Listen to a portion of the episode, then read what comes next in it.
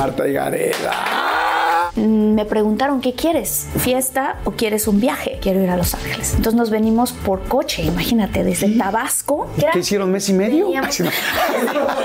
Amarte duele es una película, pues yo creo que la icónica que te lanzó a la fama, ¿no? Nunca había estado O sea, con un hombre. Nunca había estado con un hombre. Lo que se ve en la película es real. O sea, soy yo en- enfrentándome a mí misma. Es una cosa horrible. Se siente horrible divorciarse. Horrible. No teníamos los mismos valores. ¿Y por qué ninguno tuvimos la valentía de hablar de estos temas antes? Y ahora ya estaba yo soltera, divorciada, inyectándome hormonas para congelar mis hombros. ¿Te da miedo no tener una, esa pareja que buscas de por vida? No encontrar a la pareja, no. No tener hijos, sí. ¿Y qué obtendría un hijo o una hija cuando esté contigo? Muchísimo amor. Mucho amor.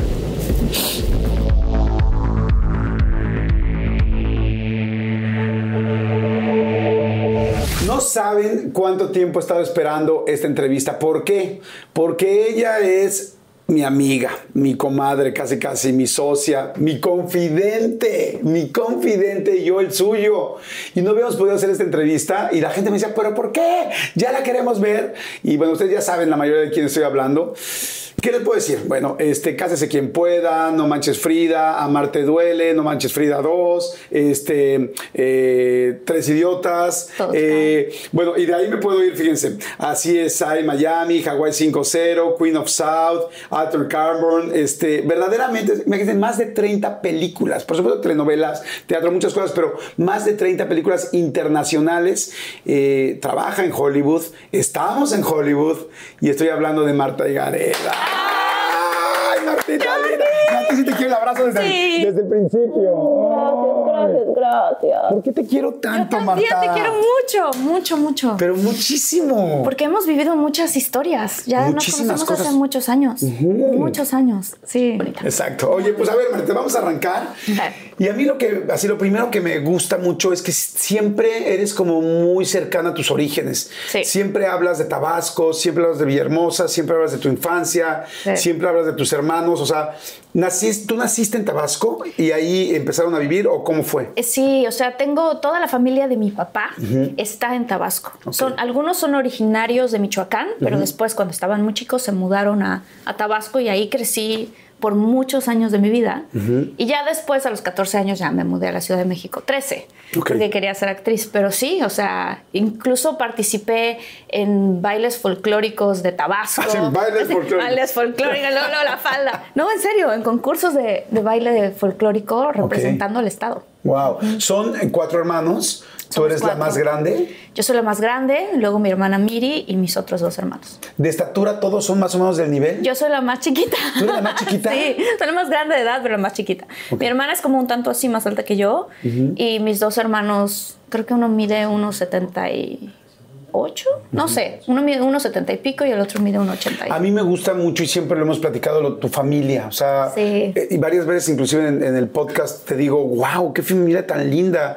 Porque es una familia como muy cercana, como muy muégano, Sí. como que las veo como un ejemplo. Y mira, dicen que hay pocas familias funcionales y la mayoría son disfuncionales. Yo considero, por lo que he conocido, que la tuya es una familia funcional. Si es así, Sí, es así. O sea, hay, hay, obviamente como todas las familias, o sea, tenemos en algunos momentos ciertos conflictos y cosas así, porque nunca nada es perfecto. Pero nos llevamos muy bien, muy, muy bien. O sea, tanto los, los cuatro, o sea, siempre fuimos muy cercanos. Mi mamá y mi papá nos hicieron que como que conviviéramos entre nosotros mucho. Y yo me llevo muy bien con todos. Eso Ok. sí, definitivamente. Yo cada vez que platico contigo veo cómo admiras a tus papás, a tu papá y a tu mamá. Sí. Eh, he escuchado mucho de tu papá por las cosas a las que se dedica, lo que te ha enseñado. Sí. Este, como que digo, wow, qué papá tan pues tan ortodoxo para enseñarle cosas tan interesantes a sus hijos y una mamá también como siempre que te veo con un problema, contarle, le hablé a mi mamá, mi mamá me dijo, mi mamá como que te abraza. ¿Cómo es tu papá? Sí. ¿Qué, qué hace y cómo es? ¿Qué te ha dado? ¿Y cómo es que hace tu mamá y qué te ha dado tu mamá? O sea, Oh. si tuviera que hacer un resumen ejecutivo de cada uno. Wow, ok. Mi papá es como un hombre de estos que le dicen un hombre renacentista, o sea que hace de todo. Mi papá desde sabe desde carpintería hasta es terapeuta, hasta ahorita hace trading de Bitcoin y tiene un canal de YouTube de trading de Bitcoin. Este, siempre se ha dedicado a muchas cosas. Creciendo juntos, tuvimos siempre como que los diferentes negocios familiares eran como muy variados, desde arcadas este, de videojuegos hasta tiendas de mascotas. O sea, arcadas chispas, estas tiendas. Sí, de estas tiendas, exacto, donde habían todos los juegos y videojuegos pues, de, esa época, ¿no? Este, mi papá al mismo tiempo también escribe, escribe este, libros y escribe poesía. O sea, tiene como, por eso digo, es como un hombre renacentista, porque hace muchas cosas. Pinta, esculpe, o sea, como que es muy, muy artista. Casi igual que mi papá, nada más que mi papá escupía, no esculpía. Sin ah, ¿tu papá escupía? mi, papá, mi papá, no sé, mi papá quizás escupe, pero no sé. Este, es, es, es una persona muy sensible, mi papá, y crecí con no crecí con un papá como súper macho, sino más bien como que abraza su masculinidad de la manera en la que sí es protector, pero al mismo tiempo se deja ser vulnerable y abre sus emociones. Entonces yo he visto a mi papá llorar, por ejemplo, ¿no? Luego muchos, muchas personas crecen con un papá que siempre es como más rudo. Mi papá es apapachador, cariñoso, este, y él sí dice groserías, fíjate. ¿Ah, sí? sí, él sí, pero nunca lo oímos, pero yo luego lo he escuchado. sí, sí, Oye, ¿y tu mamá? Mi mamá, mi mamá es una mujer padrísima. Es muy Fíjate que es muy cariñosa también, pero no necesariamente la manera en la que ella demuestra el afecto es apapachándonos. Mi mamá eh, tuvo una infancia un poquito difícil y entonces ella es de las personas que luego se pone un poquito tiesa cuando la abrazas o cuando te va a abrazar. Este, es muy inteligente. ¿Por qué le, le, faltó como ese cariño? ese... ese... cariño en casa. Este, y ella como que no sabe cómo es hacer eso. Entonces la manera en la que ella demuestra el cariño es en detallitos, en cosas, en su cocina, la manera en la que hace la comida. Este, es muy inteligente, es una mujer de negocios este, y también es muy sincera. Mi mamá es de las personas que cuando creciendo, ¿no? Si yo combinaba rosa con café, con morado y con, no sé, azul, me veía, me decía, no, Martita, ¿qué es esto? Quítate eso, se ve feo, cámbiate, ¿no? En vez de las otras mamás que son, ay, mi hijita, te ves preciosa con la cola aquí así. No, mi mamá es así como que no. Es súper clara, este, directa eh, y también muy divertida. Mi mamá y yo hemos pasado unas aventuras aquí en Los Ángeles que nos atacamos de la risa todavía cada vez que nos acordamos. ¿Cómo qué?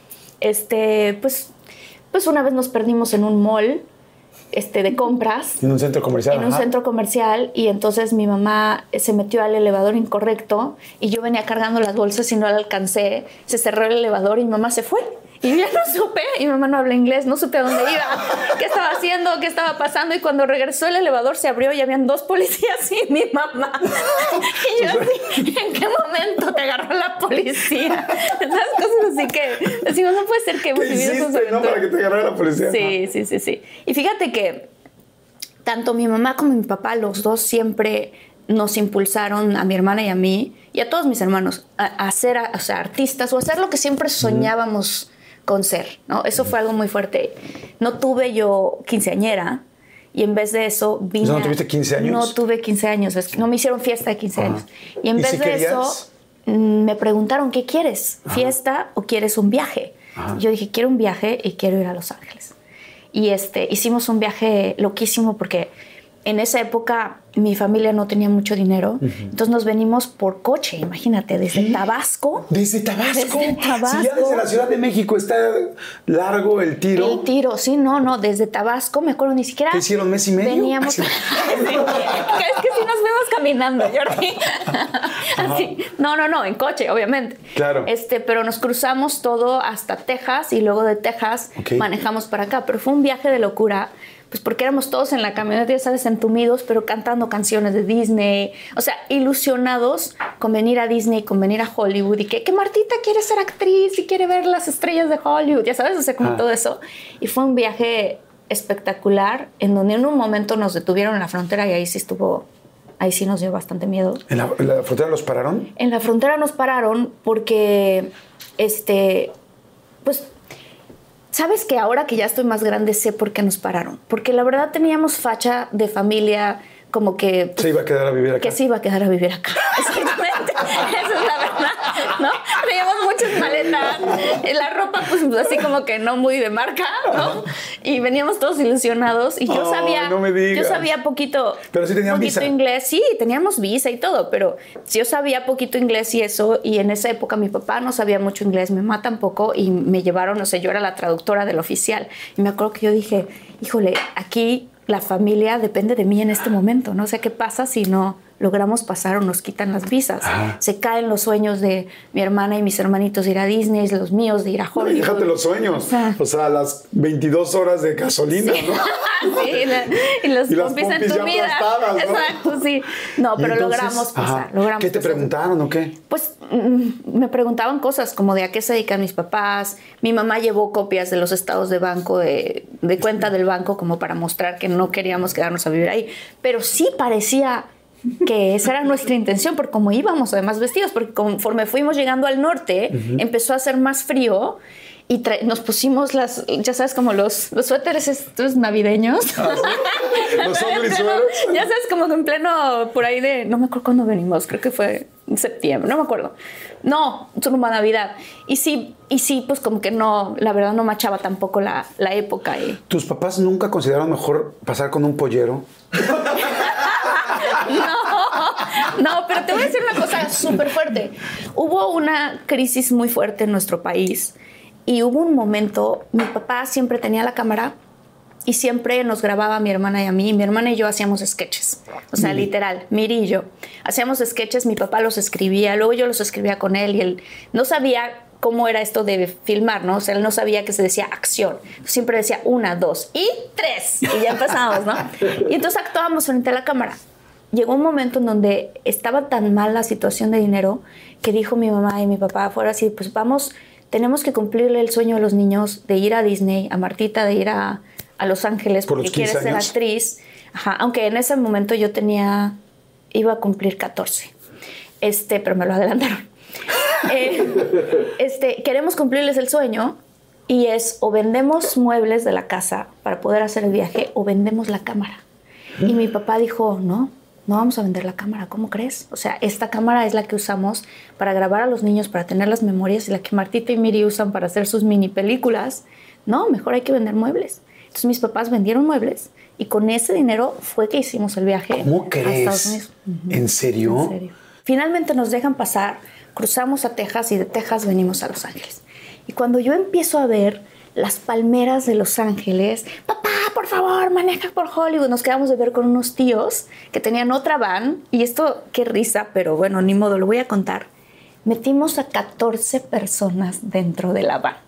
Te digo que eran polleros, o sea, es verdad, éramos 14 dentro de la van. Ajá. Y lo sé porque nos paró la policía. Este, y empezó, claro que éramos niños, ¿no? O sea, Claro. mis hermanitos estaban chiquitos, entonces caben ahí en cualquier Sí. pedacito. Y mis primos, pues también chiquitos, caben en cualquier pedacito. Pero de repente el policía, me acuerdo perfecto que nos para. Y mi tío, no, nos está parando la policía. Se orilla y así de, ¿quién asomó la cabeza? Porque veníamos recorriendo el camino de Hollywood con las estrellas y entonces tomábamos turnos a ver quién asomaba la cabeza. Y los demás se agachaban así para que no nos parara la policía. o sea, esa es como típica familia mexicana. Claro. Este, la provincia vive en mí, Jordi. La provincia vive- Y entonces este, empezábamos, literalmente, una de mis primitas, se llama Sara, asoma la cabeza y la policía, ¿no? Y nos para. Y yo le tengo pavor a la policía americana. Porque creces viendo las películas de Estados Unidos donde ahí sí, no hay manera, te arrestan en ese instante o te llevan a la cárcel, ¿no? Entonces Sí. todo el mundo temblando, nos empezamos a bajar y dice, por favor, que se bajen todas las personas y empezó. Madre. 8, 9, 10, 13, 14, 14 personas. O sea, es el policía, ¿qué les va? Les atacó de la risa. O sea, no podía creer. Dijo, esto es peligrosísimo. Dice, los voy a dejar ir, pero por favor ya lleguen a un lugar y métanse en dos coches o tres. emancípense, por favor. Repártanse. Corran. Gracias a Dios. Pero bueno, continuamos. Nosotros no hicimos eso, ¿no? Continuamos el camino. ¿Por qué iban a, a los estudios Universal? Porque íbamos en ese ¿O a momento, íbamos, sí, íbamos a los estudios Universal, ¿no? Entonces, pero primero íbamos viendo las palmeras, ya sabes todo esto. Sí. Llegamos a los estudios Universal y yo no lo podía creer. O sea, es así de, aquí es donde se filman las películas, que yo llevo desde los 9, 10 años más o menos haciendo mis este, ¿cómo se llama? Dreamboards. Ajá. Las, los, este... ¿Cómo se le llamará? Pues como... Pues tus visualizaciones, o Sí. sea que agarras un corcho o una cartulina y recortas. Estoy haciendo esto y así. Entonces yo ponía Hollywood y ponía todo lo que Tus tenía que ver, mis ajá. decretos. Entonces aquí ya viéndolos en la vida real, ¿no? Y entonces, en los estudios Universal hay unas escaleras súper grandes eléctricas, muy bonitas, pero son muy largas, largas, largas. Y desde ahí arriba se ven los stages donde están grabando todos los foros. El foro 16, 23, así todos estos foros. Y entonces mi papá, estoy bajando yo las escaleras y yo sentí, de verdad, Jordi, que toda la piel se me puso chinita. Y volteo y le digo a mi papá, papá, yo voy a vivir en esta ciudad y yo voy a hacer películas. Yo sé que voy a hacer películas. Un día voy a estar ahí. Ahí, y señalas ah, un foro, Señalé, y señalé al foro. Y mi papá, sí, Martita, tú puedes. Porque te digo, mi familia, ¿no? Tú puedes, claro que sí, lo que tú quieras soñar se puede. Y después me ocurrió algo padrísimo, porque obviamente pasa el tiempo, pasaron muchas cosas. Este, pasó Amarte Duele, pasó Niñas Mal, pasaron muchas películas. Y entonces este, me avisan que tengo yo un casting para una película y que el callback de la película, o sea, donde ya es como la prueba final, se va a hacer en, los estudios Universal. Y yo, perfecto. Entro al stage, hago la, la prueba, no sé qué, me dicen que me fue súper bien. Este, esta película es una película que terminé haciendo con Keanu Reeves. Además, tú habías pensado lo de Keanu Reeves antes, sí, ¿no? antes lo tenía en mi, en mi visión ¿Corcho? de los sueños. ¿En tu corcho de los sueños? En mi corcho de los sueños yo recorté, así literal, la imagen. Me acuerdo perfecto la imagen que era porque era de él este, con los lentes de Matrix. Ajá. Y escribí, hago, estoy súper agradecida porque hago una película con Keanu Reeves. No es cierto. Así, era Ajá. uno de mis decretos. Entonces, total que estoy saliendo de esto y de repente volteo y veo las escaleras, estas escaleras de cuando la niña de 13 años iba en las escaleras y le dijo a su papá, un día yo voy a vivir en esta ciudad y un día voy a ser actriz y voy a estar ahí. Y de repente dije, no puede ser, estoy aquí. ¿Y era el mismo foro? Y era el mismo foro y desde ahí se lograban ver las escaleras. Y dije, yo tengo que hacer algo en este momento. Y yo creo en una cosa que se llaman los, los puentes del tiempo. O sea, yo creo que el tiempo es lineal solo porque nosotros lo vemos lineal, ¿no? O sea, el ayer, hoy, mañana lo vemos lineal. Pero creo que en realmente en esta cuestión de manifestar las cosas y tus sueños, el tiempo no existe, solo existen los hechos que te van a ir acercando cada vez más a eso.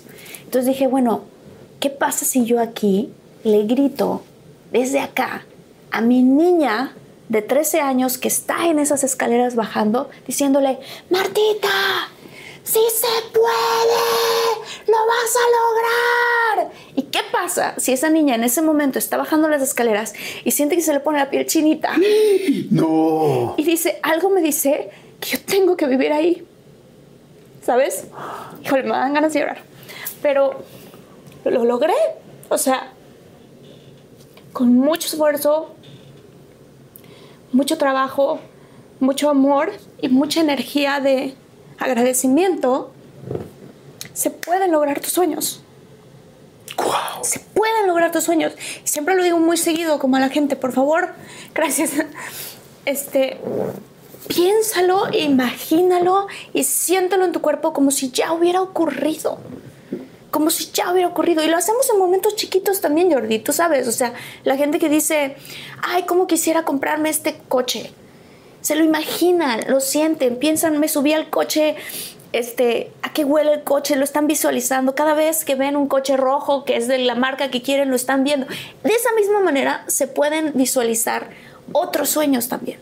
O sea, los chiquitos, los grandes, depende del tamaño de tu potencial de imaginación, que es lo que yo creo. Pero bueno, a partir de ese momento yo empecé a hacer estos ejercicios ajá. de puentes en el tiempo. Y cuando entonces, entonces le gritaste, sí se pudo, sí se pudo. Sí, sí, o sea, como diciéndole, sigue adelante, Martita, Wow. sigue con tus sueños, sí se puede, ¿no? Y a lo mejor alguna parte de mi subconsciente, de la yo de 14 años, estaba bajando y escuchó esa voz. No me pasó, obviamente, pero lo sentí en mi cuerpo. Claro, claro, por supuesto. Porque las cosas se pueden lograr de esa manera. Y terminé trabajando con Keanu Reeves, como lo decía, este, Tu board. mi board de los sueños y otras, y otras personas que ahora voy a estar trabajando en mi siguiente proyecto, que también lo puse en mi visión de los sueños. Ahorita lo vamos a platicar. Sí. Qué, qué impresionante, Sí. felicidades, qué Gracias. lindo. Y pues es, eh, está muy en boga el asunto de decretar, el asunto de visualizar lo que quieres, como que eso ya se conoce, pero gracias a Dios tú lo sabías mucho tiempo antes. Pero fíjate qué lindo, o sea, no importaba si la camioneta, no importaba si en, si en coche hasta Los Ángeles o no, o sea, tenías algo mucho más valioso que si hubieran venido en avión privado. Sí. Tenías a un papá y a una mamá que te estaban dando la formación para hoy hacer y poder seguir haciendo todo lo que quieres. Como hay cosas que se ven y que parece que es lo importante y en realidad había otras cosas y tú tenías esas cosas y Yo eso. tenía esas cosas y, y- y no, no todo siempre ha sido muy fácil, la verdad. O sea, han habido cosas. Mi familia es muy bonita, pero sí hemos tenido retos. Ahora,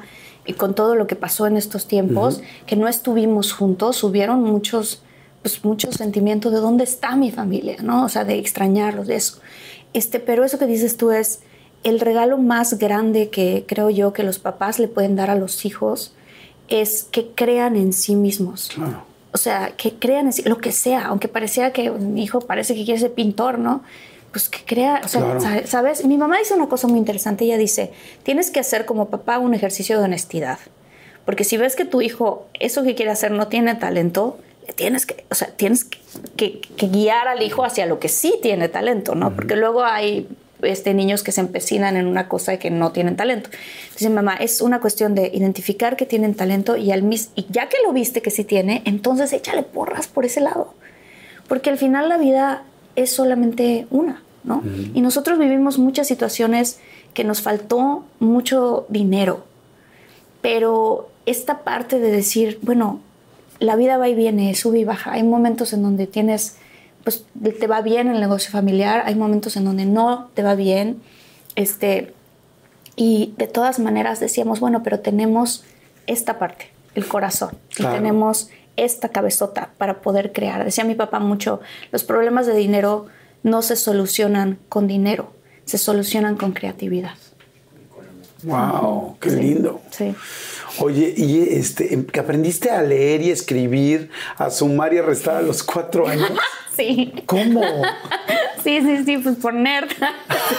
No, mi mamá. Mi mamá era súper persistente desde chiquita. Yo tengo una cosa rara que no sé por qué empezó a ocurrir, que yo empecé a hablar a los cuatro meses. A los cuatro Es meses. una cosa rarísima, ya sé. A los ¿Qué cuatro decías? meses. ¿Por qué hablo? ¿Por qué Mamá, no comprendo. Estoy hablando español, ¿no? No me apetecen los crustáceos. No me gustan los crustáceos. Este- No, esa es una cosa, ya sé, chistoso, Oye, Jordi. salud, ¿no? Pero, híjole, salud. Pero eh, sí, mi mamá y mi familia, todos dicen, empezaste a decir tus primeras palabras a los cuatro meses. Chúpale, chúpale. Entonces, para los ocho.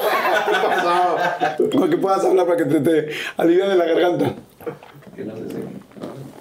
Mm, qué rico. Entonces, a los ocho meses, pues yo ya hablaba muy bien. Y al año no caminaba, pero me sentaban mis papás así como que en sus piernas y decían que era como una niña ventríloco, porque, no, o sea, porque parecía que mis papás me movían por atrás porque yo, o sea, hablaba de todo. Entonces, muy rápido mi mamá me empezó a enseñar a leer, a escribir, a sumar y a restar. Wow. ¿Eso te adelantó años en la escuela o no? Me adelantó años en la escuela. ¿Un Siempre año? mis compañeros tenían dos años más que yo. O sea, ¿tres años? Dos. Ok. Dos. O sea, ¿dos años te subieron en la escuela? Dos años me subieron a la escuela. ¿Cómo crees? Que después de adolescente fue una pesadilla porque tenía todas las responsabilidades de una niña de, una, de la prepa, pero no me daban los permisos que le daban a todos los niños de la prepa, porque yo estaba más chiquita. ¿Y, y fue difícil estar con niños mucho más grandes o fue bueno? Pues nunca, como que yo nunca lo pensaba así, ¿sabes? O sea, como que siempre era como de, ah, son mis compañeros de la escuela. O sea, nunca... Sí, no, no sentías mucho. Siempre fui la chaparrita, obviamente, pero pues siempre fui la chaparrita. Ya no crecí nunca más. O sea, creo que nací de 51 centímetros y de ahí ya crecí como un metro y seis centímetros más y punto. ya nunca seguí creciendo. Ahí quedé. Ajá. Sí.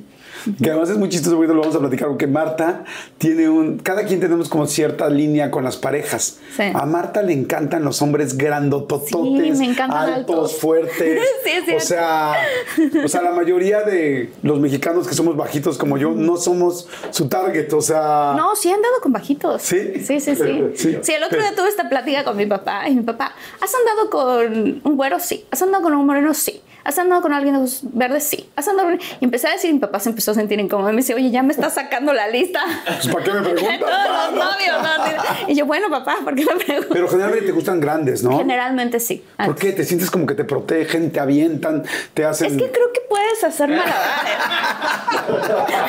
por acá, por acá, ya, ru, pu, pu. Traga, pum. iba, iba a hacer algo, pero dije, mi familia va a ver esta entrevista. No, porque les voy a decir algo. Marta, Marta es una niña muy conservadora, una mujer muy conservadora. Una niña, ni que fuera brocheta. una- ni que fuera brocheta, sí, sí, de, de capirucho, de capirucho.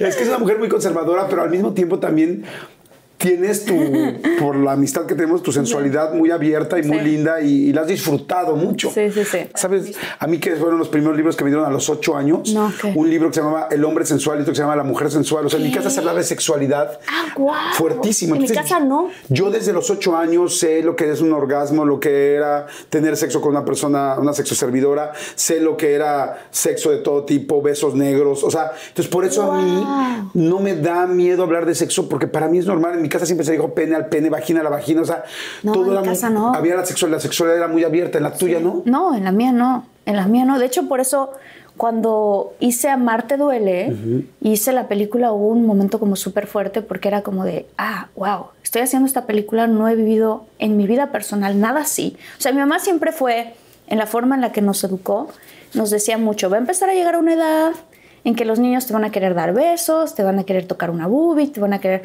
Y para eso Y te ya van a luego las dar... dos. Exacto, la una y luego la segunda. Y para eso te van a empezar a dar muchísimos como piropos. Tú, y siempre nos decía mi hermana y a mí, ustedes dos sepan que ustedes son bonitas. No necesitan que un niño les diga. Ustedes tienen que saberlo por dentro. Ok. ¿Sabes? O sea, como para que nunca nos prestáramos a este tipo de cosas por la necesidad de que te halaguen o por, es- ¿sabes? O sea, como eso. Siempre fue como muy dense a respetar, este tipo de cosas, ¿no? Este, y entonces yo crecí súper conservadora, Jordi. O sea... Pero conservadora, ¿qué? O sea, perdiste tu virginidad a los, ¿qué? No, como a los 16 20 años. No, cállate, como a los 18. 24. No, Jordi, a los 24. ¿24? 24. ¿Ya casada? Ay, sí, no. No, a los 24. casada. A ver, acabas de decir algo muy interesante que, que alguna vez lo platicamos en el podcast. En serio, hacemos un podcast juntos que se llama De Todo Un Mucho, que lo pueden ver aquí en YouTube. Aquí en YouTube, Sí. búsquenle de todo mucho, lo van a ver ahorita. O también, evidentemente, en Spotify, en Deezer, en iTunes, en cualquier plataforma Está auditiva. Está buenísimo. Llevamos ya en la, estamos empezando la tercera La temporada. tercera temporada, sí. Y nos ha ido increíble. Sí, de todo mucho, está Y ahí me platicaste esto de mm, Amarte Duele. Sí. A ver, platícame un poco esto, ¿sabes? Amarte Duele es una película, pues yo creo que la icónica que te lanzó a la fama, ¿no? Sí, sí, es la película que me lanzó a la fama. Y hay una parte donde se enamoran tanto que, pues bueno, van a tener relaciones, ese es el amor. sí. Ahí tú ya sabías todo esto, ¿cómo fue esa situación? No, yo no, no, no sabía, yo no, viví- no había vivido en mi vida personal nada así. O sea, beso. había dado besos y ese tipo de cosas, pero no nada más. Nunca había estado O sea, con un hombre. Nunca había estado con un hombre, nunca, o sea, nunca había tenido un momento como la película de quitarme la ropa, o sea, nada. Entonces para mí fue muy fuerte porque cuando estaba haciendo la película, obviamente mis papás sabían, porque leyeron el guion, qué es lo que iba a hacer y todo el rollo, pero como en mi casa no se habla mucho de sexo, entonces era como de, ¿cómo le voy a hacer? Y me acuerdo que vi películas, pero, pero, pero películas, ¿no? O sea, nada... Nada pornográfico. No, para nada, porque no era necesario, pero vi películas y así de, ah, le tengo que hacer así, le tengo que hacer así, o sea, como que así pensando, ¿no? Y cuando iba a ocurrir el día de la filmación, no le dije a mis papás que ese era el día, porque no quería que ellos estuvieran nerviosos y yo sentir sus nervios. Yo solita manejé al set. Ya estabas muy nerviosa tú, me imagino, ¿no? Yo estaba nerviosa. Yo solita manejé al set, yo solita llegué y cuando empezó la escena dije, ah, esto sí es muy diferente. Porque estoy aquí con Luis Fernando, pero además hay como 14 personas más ahí parados. ¿sabes? O sea, en el set. Pregunta, ¿alguien de la producción, el director, alguien sabía que tú no habías tenido una relación? Porque es muy normal decir, y aquí ustedes van a besarse y tienen una escena de cama, pensando en que, ¿cuántos años tendrías tú? No me acuerdo, pero nadie sabía. Como 17, me imagino, 16, 17. Creo que tenía 17.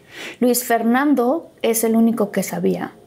Este, que era como la primera vez que yo hacía una cosa así. ¿Se lo dijiste antes? Se lo dije, obviamente. ¿Qué le dijiste? Este, y las chicas de maquillaje. ¿Qué les dijiste? A ellas les dije, oigan, yo esto nunca lo he vivido.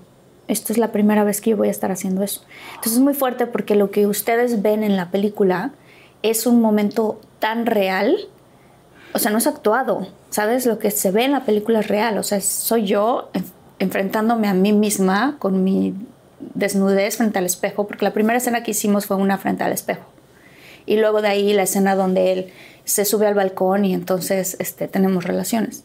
Yo no había vivido nada de eso. Y aparte de todo, algo muy fuerte que me pasó es que estamos haciendo la escena este, y yo me siento súper nerviosa, pero no importa, como que seguimos avanzando y todo. Luis Fernando es un tipazo porque él siempre todo el tiempo yo te cuido, yo te protejo, las chicas de maquillaje también. Y de repente terminamos un cacho de la escena y se acercan las chicas de maquillaje y me dicen, Martita, tienes que ir al baño. Y yo, me dice, te bajo. No. Y yo, no. Y todo el mundo se dio cuenta. Y yo, no. O sea, no puede ser. Tuvieron que cambiar las sábanas de la cama. Entonces yo, una vergüenza, Jordi. Me acuerdo que me metí al baño y me puse a llorar. O sea, me puse a llorar porque dije, o sea, me sentí tan sola y como ¿no? Como que no sabía qué hacer, avergonzada, vulnerable. sin que nadie, ¿sabes? O sea, no hacer nada. Y como el cine tiene que continuar, cambiaron las sábanas y, todo el mundo continuó como si nada hubiera pasado. Marta, ya, listo a filmar. Y yo, ¿no? Y salgo y otra vez hago la escena, termina la escena y se mueven a la siguiente secuencia y todo el mundo se va a hacer otra secuencia que era afuera, este, donde él tenía que treparse para para subirse al balcón. Entonces toda la compañía se muda, digamos, a la parte exterior de la casa. Y me acuerdo que me quedo yo en el set y veo todos los, los, cables que estaban jalando y así. Y me quedo yo sola y dije, no puede ser, acabo de tener mi primera experiencia real sexual al mismo tiempo que en la... Digo, no pasó nada sexualmente hablando de que, ¿no? Pero bueno, físicamente, ¿no? Y nadie sabe que a mí me acaba de ocurrir esto. Y todo el mundo se fue. Y aquí estoy yo, sola. Y me acuerdo que me puse a llorar, o sea, me puse a llorar de sentir que de, wow, ¿no? Y todo el mundo ya se fue y a nadie le importó, ya sabes, o sea, como de, ¿cómo no se me acercó el director a decirme, hey, ¿cómo te sientes? Aunque él no supiera lo que me había pasado o no, ¿no? O sea, pero yo no comprendía, lo que es que tenían que seguir filmando porque iba a amanecer. Pero mi cabeza era así como de, estoy viviendo el momento más vulnerable de mi vida y entonces, después de eso, regresé al otro día al set y todos dijeron que cambié que algo pasó, o sea, que regresó, que entró una niña al set y el otro día entró una mujer. Llegaste fumando, así con una bata, ¿no? Así como, muévanse, ¿no? Sí, no, Oye, wow. muy fuerte. O sea que en realidad la gente que vea a Marte Duele en ese momento y que vea esa escena está viendo verdaderamente de alguna manera tu primera vez. Sí. Sí, sí, sí. Cuando te quitas enfrente del espejo la ropa y estás, pues, topless, completamente desnuda, ¿te dio pena? que Muchísima. De hecho, estoy como encorvada de la pena. Me dio mucha pena, tenía mucha pena. Y luego de repente hay una cosa que luego la gente no sabe, pero de repente veo que traen una cubeta con hielos. Y yo así de, ¿para qué son los hielos? Ah, no, no, pues te los vamos a poner para que como que para el pezoncito, para, que, se prenda. Yo de qué. Yo no sabía que esas eran unas técnicas de cine. Wow. Sí, porque en realidad estás en el set, tienes tantas luces encima que todo es hace calor. Hace mucho calor. Qué loco, ¿no? Nunca lo había pensado. Sí. Oye, y cuando, perdón por entrar al detalle, pero cuando estás, cuando están abrazados, este, eh, Luis Fernando y tú, ¿tienen un calzón o sí, qué? Sí, sí, claro, claro. ¿Y luego lo borran o qué? No, eh, bueno, en el caso de Amarte Duele no se ven las pompis. Realmente, o sea, como que la cámara panea y hace como, se ven siluetas, pero realmente no, bueno, por lo menos las mías no se ven. Y el director te da indicaciones como de, es tu primera vez, haz, suspira o gime, digo. Sí, sí, sí, sí, sí te va diciendo, aquí a la derecha, aquí a la izquierda, besa del lado izquierdo, besa al lado derecho, este, hace este tipo de cosas, o de repente te dice, bueno, ahora eh, adelante, lo que ustedes sientan, ¿no? Que eso fue, te digo, fuerte para mí porque de pronto había momentos donde había puro silencio y éramos Luis Fernando y yo besándose, pero habían como 16 personas alrededor. Wow. sí. Pues, pues a ver la película. sí, sí, fuerte. Oye, vamos a hacer rápido un refil, vamos a hacer una pausa. Ahorita platicamos. Salud, corazón. Venga, perfecto. Salud. Por cierto, tú vas a hacer un canal de YouTube también, ya lo tienes listísimo. Listísimo, listísimo. Estoy súper emocionada. Se llama Infinitos. Este, y bueno, lo van a poder buscar con mi nombre, ¿no? Pero justamente de lo que platicaba yo, que tiene mucho que ver con esta parte de cómo crecí, de inspiración, de cómo lograr tus sueños, de cómo muchas cosas, o este, lidiar con la depresión, este, encontrar a la pareja de tus sueños, o sea, todo ese tipo de cosas. Voy a estar hablando mucho de eso, muchas técnicas que he aprendido a través de los muchos cursos que he tomado y aparte voy a tener ciertos invitados que son inspiradores, ¿no? Entonces estoy muy emocionada. Ah, pues búsquenlo. Les quiero decir una cosa.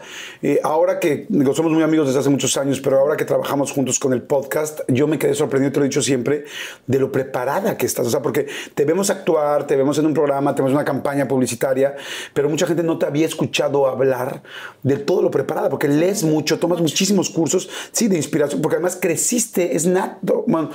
tu papá te enseñó y tú desde muy chiquita aprendiste a conseguir las cosas. Entonces, tienes una cantidad de información, un caudal intelectual muy vasto, pero muy vasto. Van a ver qué padre eh, canal. Entonces, infinitos. Infinitos, infinitos. Oye, esto no es una predicción, pero sí es una visualización o algo. Tú tenías un crush muy fuerte con Gael García. Sí. Cuando era la, telenovela de mi abuelo. El abuelo y yo. Sí. ¿Cómo, ¿Cómo fue eso? Este, no, pues mi hermana y yo veíamos la novela y un día de la nada me acuerdo perfecto que le dije a Miri, un día voy a actuar con él y nos vamos a dar un beso. Así, y señalé a la pantalla, estábamos chiquitas.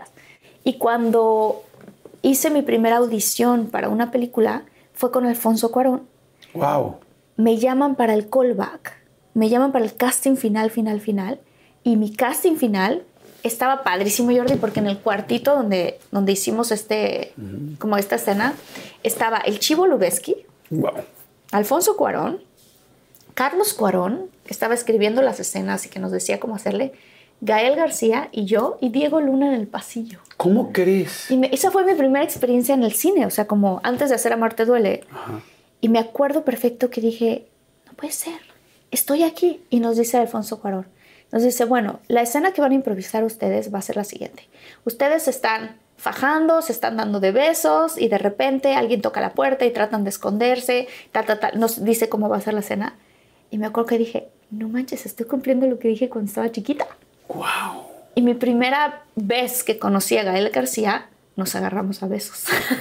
¡Wow! sí. Les digo que es impactante cómo ha ido decretando las cosas. Sí, sí, sí, sí. ¿Y rico? Sí, bastante.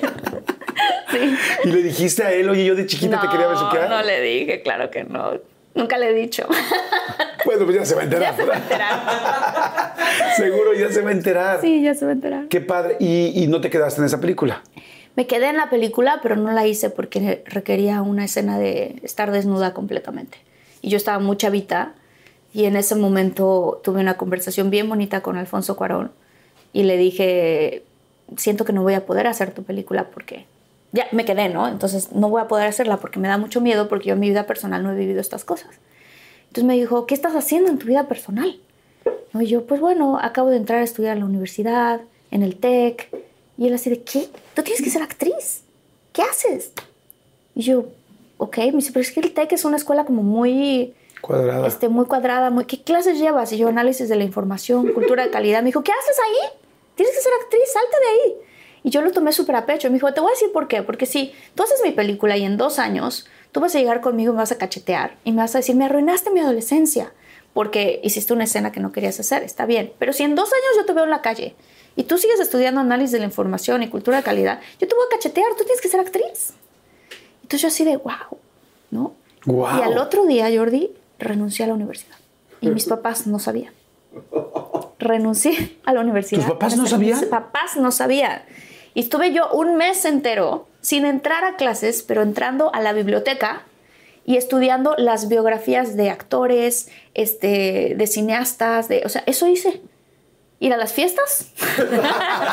sí, obvio. Obvio. Y, estudiar, estudiar, biografías. ¿Y cómo les dijiste a tus papás? Ya me salí. no, les llegaron las calificaciones. No presentó, no presentó, no presentó. Y entonces volaron a la Ciudad de México. Mis papás estaban súper enojados. ¿Qué te pasa? Tienes beca, esta escuela. Pero es que Alfonso Carón, ¿quién es ese? Me decían, ¿quién es ese? ¿Qué ha ¿Quién es ese tal Poncho? ese señor ya está haciendo su película y tú ya te quedaste sin universidad. Y yo, pero es que tengo un sueño. No, entra a la escuela, ¿qué estás haciendo? O sea, como que mis papás nunca se esperaron que yo iba a tener el sueño tan grande como para renunciar a la universidad. O sea, era como de, no, o sea, tienes beca, te va muy bien en la escuela, ¿qué haces? ¿Y qué pasó con la beca? Me pusieron pruebas. Em, no, la prueba que me pusieron fue, mira, si regresas a la universidad, vamos a tratar de comprarte un coche, te vamos a dar un coche, este, y vas a regresar a tu vida normal con tus amigos y todas tus cosas. Si renuncias a la universidad, vas a tener dónde vivir, qué comer, pero no coche, no nada. Y tú vas a tener que buscar tu trabajo. Y entonces me acuerdo que yo dije, no me importa, yo sé que quiero ser actriz. Ellos ya me cuentan que me probaron, porque dices que a los hijos hay que probarlos, ¿no? Que tantas ganas realmente. ¿Y, ¿Y la, la, beca la pagaron ellos? No, me dijeron, aquí está, esto es lo que le debes a la escuela y eso lo tienes que pagar tú. No. Entonces yo renuncio a la universidad con una beca de 35 mil pesos, una, una, deuda de 35 mil pesos y ahora la tienes que pagar y busca trabajo. Y yo no tenía trabajo, entonces ahí me ves en el metro, en el camión, agarrando, bajándome en Barranca del Muerto para llegar a Televisa. Claro, ahí va todo el mundo. Entonces está la fila de la gente que entra, que son los actores. Yo no sabía que está la puerta famosa, la puerta 2 que le llaman. Y la puerta 1 es donde entra toda la gente. Y había un programa en esa época que se llamaba Otro Rollo. No. Y había mucha gente que se formaba para entrar al programa de Otro Rollo como invitados. Y entonces yo me acuerdo que tenía unas fotos que me tomó mi papá en un columpio una de las fotos, qué pena, pero hasta tenía yo una lagaña, ni cuenta me di hasta hace poquito que las estaba viendo otra vez. Dije, ay, esta foto la entregué en los estudios, ¿sabes? Con la lagaña. Con la lagaña. No, pero es como muy linda yo en un claro, columpio, ¿sabes? Así muy... Y entonces me formé en la fila donde entran pues toda la gente. El público normal para, ver el, programa. Eh, pero no me alcancé a colar en, la, en el público de otro rollo. Y qué loco porque tú estabas ahí, ¿no? Y ahora estamos aquí. No, y ahorita les voy a contar una, una coincidencia que tenemos, pero bueno, y luego. Total, no alcancé a entrar con ellos y entonces dije, ¿ahora qué voy a hacer, no? Y de repente empecé a ver que te preguntan a dónde vas y con quién viene. A dónde te preguntan a dónde vas y tú dices a qué producción. Entonces ya tocó mi turno y entonces me ocurrió a mí decir un programa que era como de unitarios, que se llamaba Mujer Casos de la Vida Real. O sea, esto es hace muchísimo tiempo. ¿Qué Silvia Pinal? Ajá. Entonces yo dije, ah, vengo al programa de Silvia Pinal. Ah, muy bien, perfecto. ¿Con quién vienes? Y ahí fue donde yo dije, Dios mío, ¿qué voy a decir? Entonces dije, claro, estamos en México, seguramente es una mujer, o se llama Mari, o se llama Lupita. Y entonces dije, Mari, vengo con Mari, ¿no? Se me queda viendo la señorita, levanta el teléfono. Mari, aquí viene una niña no. Este, que dice que viene a la producción. Yo así de, ¡wow! Y entonces me dice, ¿qué, ¿qué vienes? Y yo, a recoger un guion. Ah, que viene a recoger un guion. ¿Qué pase? Ok, ¿qué pase? ¡Pum! Me dan mi estampita y entro a Televisa. No es cierto. Y yo así de, wow, estoy en Televisa. O sea, no manches. Literal así como, ¿qué te gusta? Cuatro días, cinco días después de lo que pasó con Alfonso Cuarón, que yo renuncié a la escuela, el pleito con mis papás, o sea, todo ese relajo. Y yo ya en Televisa. Y yo así de, wow, no lo puedes creer, ¿no? Y pasaban todos estos diferentes actores. Entonces, la primera que me impresionó que pasó al lado de mí fue Maribel Guardia. Ay, a mí me sigue impresionando. a mí me sigue impresionando. Fue así, wow, qué impresión. Guapísima, ¿no? Dije, wow, estoy aquí. Y me colé a ver qué estaban grabando, encontré la oficina de producción, pasé con cada uno a dejar mis fotos, ya sabes. Todo el día estuve en Televisa. Y al final del día fui a una cafetería que está cerquita de esa misma puerta. Entonces ahí estoy en la cafetería y veo a Eugenio Derbez. Ya muy famoso. Ya, Eugenio de verdad es súper famoso. Y yo nunca le he pedido un autógrafo a nadie, pero dije, ah, él me va a dar suerte. Entonces me acerqué con Eugenio y en esa época se usaban las agendas.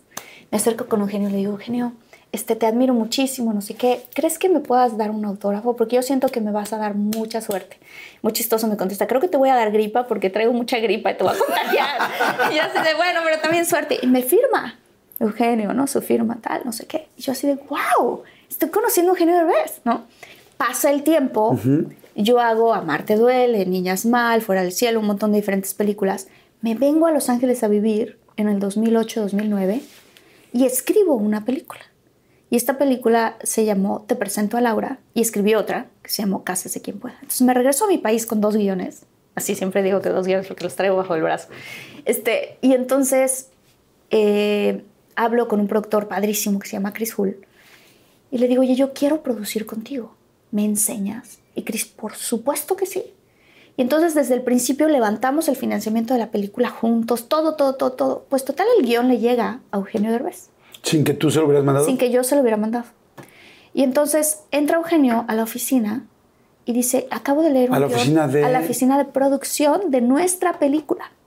Dice, oigan, vengo aquí porque leí este guion maravilloso y yo quiero ser parte de esta película. ¿Puedo? Ya él, así, más famoso de cuando "Ma- lo habías conocido. Por supuesto. Y yo, ¿es en serio? ¿Es en serio? Y cuando filmamos la película, me acuerdo perfecto, le dije, Eugenio, yo te tengo que contar algo. Porque aquí hay un puente en el tiempo que tenemos que cerrar juntos. Y él así de, ¿qué pasó? Le dije, cuando yo fui a Televisa la primera vez, yo dije que tú me ibas a dar suerte. Y yo tenía el sueño de ser actriz.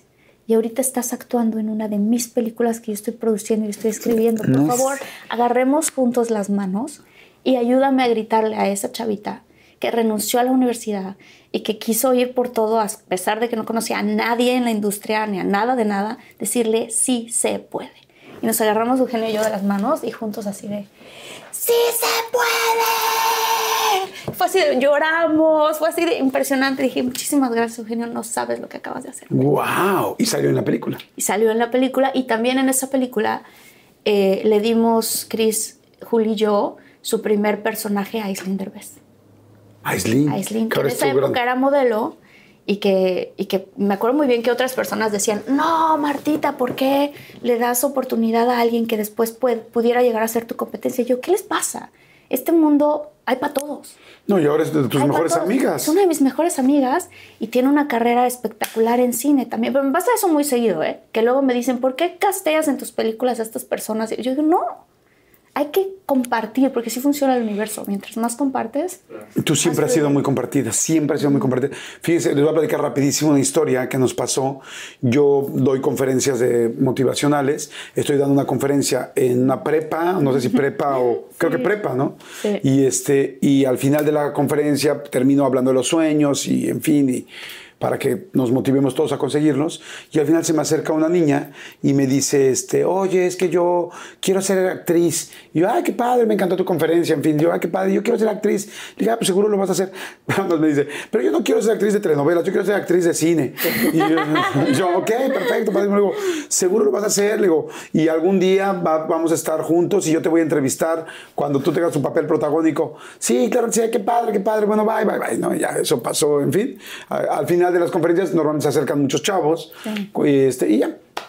Pasan los años, yo estoy en un programa de radio, este, en mi programa de radio entrevistando y me llegan y me dicen, oye, vienen tales personas de tal película, van a, vienen los protagonistas, entonces ya yo leo rápido la sinopsis de la película, pues sí que pasen, los empiezo a entrevistar, termina la entrevista, venían los dos protagonistas, mujer y hombre, y ya cuando terminan, la protagonista se me acerca y me dice, oye, eh, yo, ¿qué pasó? ¿Te acuerdas de mí? Y yo, ay, perdón, soy distraidísimo. Eh, cuéntame tal, tal. Me dice, es que yo soy una niña que te dije al final de la escuela, de la VM, que yo quería ser actriz y tú me dijiste que seguro te iba a entrevistar. Y yo así, volteo, Marta Higareda. Era Marta, era Marta que me lo había dicho y después todo lo que dijimos se realizó y yo la estaba entrevistando por el protagónico de Amarte Duele. duele, sí. ¡Qué bruto! Qué. Tienes un, un jale muy cañón. Ay, no sé, yo siento que en algún momento, y me acuerdo muy bien, hubo dos momentos en mi vida que yo dije, voy a hacer un pacto con Diosito, porque vivimos muchos momentos diferentes por cómo está el país, en donde en nuestro país ha habido muchas crisis diferentes económicas en diferentes momentos, ¿no? En donde yo veía a mi papá y a mi mamá siempre con este espíritu de la familia, de unirnos, de, ¿sabes? De todo, pero que económicamente en ciertos momentos no les estaba viendo, yendo bien. A veces sí y a veces no. Y entonces me acuerdo que un día, cuando empecé con este sueño de ser actriz y así, dije, Dios mío, lo primero que quiero hacer cuando empiece a trabajar es ayudar a mi familia y después empezar a ayudar fuera de mi familia. Pero primero quiero ayudar a mi familia. De pronto comprendí que la manera en la que el universo funciona es que cuando tú dices, quiero hacer algo que no es solo para mí, sino es para los demás, y abres y compartes, es como si la vida te dice, "Mm, ya captaste mi lenguaje, entonces ahora te voy a dar más. Entonces ahora te voy a dar más. Entonces cuando dices tú, ¿cómo puedo servir? ¿De qué manera puedo servir? Y eso es algo que yo tengo como mucho, justo por eso creé el canal de, de infinitos, porque es una, es mi, ma- tú sabes, o sea, cuando creas Sí. este tipo de canales, pues al principio no estás ganando nada de dinero, estás dando y dando y dando, porque lo que quieres es servir.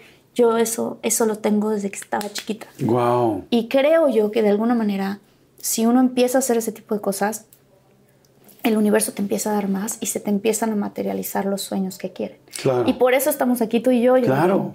Porque tú eres parte también de esa materialización y de esa visualización que alguna vez tuve. Y de ahora somos amigos. Ahora, ahora somos, amigos, somos socios, está cañón. Está cañón. Y nos conocimos así, porque además yo le llevo pues, bastantes años. Ella era chiquitita y yo ya estaba dando la conferencia. Ya. Y mira, yo aquí estamos. Pero unas conferencias padrísimas que da Jordi también, Ay, muchas gracias. motivacionales impresionantes. Y a mí me motivó eso. Entonces, claro que por esa motivación yo llegué como muy chiras pelas así de, yo voy un día. Wow. Sí. Porque, porque Marta no, no, es una no. mujer además de inteligente, además ya todo lo que estás viendo, pues es una mujer muy guapa. Y, y déjense, lo guapa, porque hay mujeres guapas, pero además ella tiene un ángel. Entonces tiene ángel con los hombres también y siempre ha sido una mujer que los hombres quieren estar contigo. Y eh, me acuerdo además que un día a mí me llega una invitación, dice, Jordi, tal, yo qué. Ah, no, antes de la invitación me voy a regresar un poco, porque un día me dice, Jordi, me manda un mensaje, me dice, Jordi, no me vas a creer lo que pasó. O creo que mandó un mensaje a varios amigos. Amigos, me pasó hoy esto. Y me cuentas una dada de anillo Ah, en la playa que yo decía, me reía y decía, wow, No, es que esta mujer debe ser fabulosa. escritora también. Y ¿Qué- soy escritora. ¿Qué pasó? ¿Qué pasó ese día? Esta es una historia fabulosa. Antes de que- llegar a Corey. Claro, que estoy escribiendo, de hecho, en uno de mis guiones. Ajá. ¿Qué nombre gringo esco- escojamos? Este, Jonathan. Jonathan. ¿No? Jonathan Ajá. y yo llevamos saliendo no mucho tiempo, pero como yo entre que vivía en México y en Estados Unidos era relación de larga distancia, empecé a notar ciertas cosas raras con Jonathan. Y total, yo dije, creo que Jonathan es bipolar. O sea, porque de repente Jonathan snaps, así como decíamos en snaps, ¿no? O sea, se le bota la canica y se enoja y no sé qué. Entonces yo, de esas personas que uno trata de cortar y que nomás no puedes cortar, Ajá. ¿te ha pasado alguna Sí, vez? sí, sí. quiero cortar con esa persona Tan fácil te vas a rendir, ¿cómo es posible? no, puedo cortar con esta persona. Llegas con el objetivo y sales de ahí sin haber cortado, ¿no? Ajá. Entonces así de, tengo que cortar con Jonathan. No puede ser, no puede ser, no puede ser. Entonces dije, perfecto. Hoy va a ser el día. Manejo a su casa, que vivía como a cinco minutos de mi casa. Toco la puerta, se abre la puerta, Jonathan. Y entonces le digo... Tú ya vivías aquí en Los Yo Ángeles. ya vivía aquí en Los Ángeles, digo, tenemos que hablar. Y me dice, sí tenemos que hablar. Mi papá se está muriendo de cáncer. Y yo, oh. dije, no lo puedo cortar Claro, no, no, no. porque se está muriendo. O sea, siempre hacen eso, ¿no? Así, así. Sí, siempre así. hacen eso. Siempre se les muere no papá los y tal, con tal de que no cortes, ¿no? Malditos perros. No, no, no. No, pero así de chin, y ahora ya no voy a poder cortar con él porque no tengo el corazón pues, para Claro. cortar con alguien que su papá se está muriendo, ¿no? Bueno, ni modo. Vámonos, ¿no? Al norte de California, que ahí estaba la familia. Vamos para allá. Conozco al papá, platicamos el papá y yo, este, toda la familia, conozco a toda la familia, ¿no? Y llega el momento y estoy yo en el cuarto, en el punto exacto donde muere el papá. No. Y yo así de no puede ser. Sea, me acuerdo que yo pensé, Lo que llegan a ser para. lo que- Los realistas que pueden ser para que yo no corte, ¿no? Entonces yo dije, qué fuerte esto que estoy viviendo. Claro. O sea, no, de verdad fue muy Claro, fuerte, claro. muy triste. Ya sin broma, Sí, pero sí. sí. fue muy fuerte. Pero, pero ya con broma es así de no puedo creer que yo iba a cortar a esta persona y hoy por hoy estoy aquí en el momento preciso en el que está falleciendo el papá. Sí, en el No, momento bueno, quizá que más me necesita. Claro.